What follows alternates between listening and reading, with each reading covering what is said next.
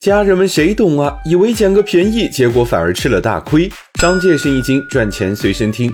为啥李佳琦说句哪里贵了就能被追着骂好几天？因为现在的国货彩妆是真的暗戳戳不便宜。先是把产品越做越小，用小克重掩饰它单价贵的事实。七十九元听起来不贵，可净含量只有零点零七克，你可能没什么概念，大概也就这么大点儿。换算下来，花西子的克重直逼千元，比国际大牌植村秀 YSL 还要贵好几倍。要知道黄金也才四百多一克啊！我本将心向国货，奈何国货拿我当冤大头。不只是花西子，这支口红只要一百零九，克价却是阿玛尼的两点五倍；这支眼线只要三十九，但克价是 MAC 的三倍。表面上是不足百元的白菜价，实际上却是偷偷涨价的韭菜价。虽然算账不能只是算克重，包装也要钱，但是他们一周就见底，涂个十几次就一滴也没有了。砸开一看，管壁比城墙都厚。这时有人会说了，不要睁着眼睛乱说，国货品牌很难的。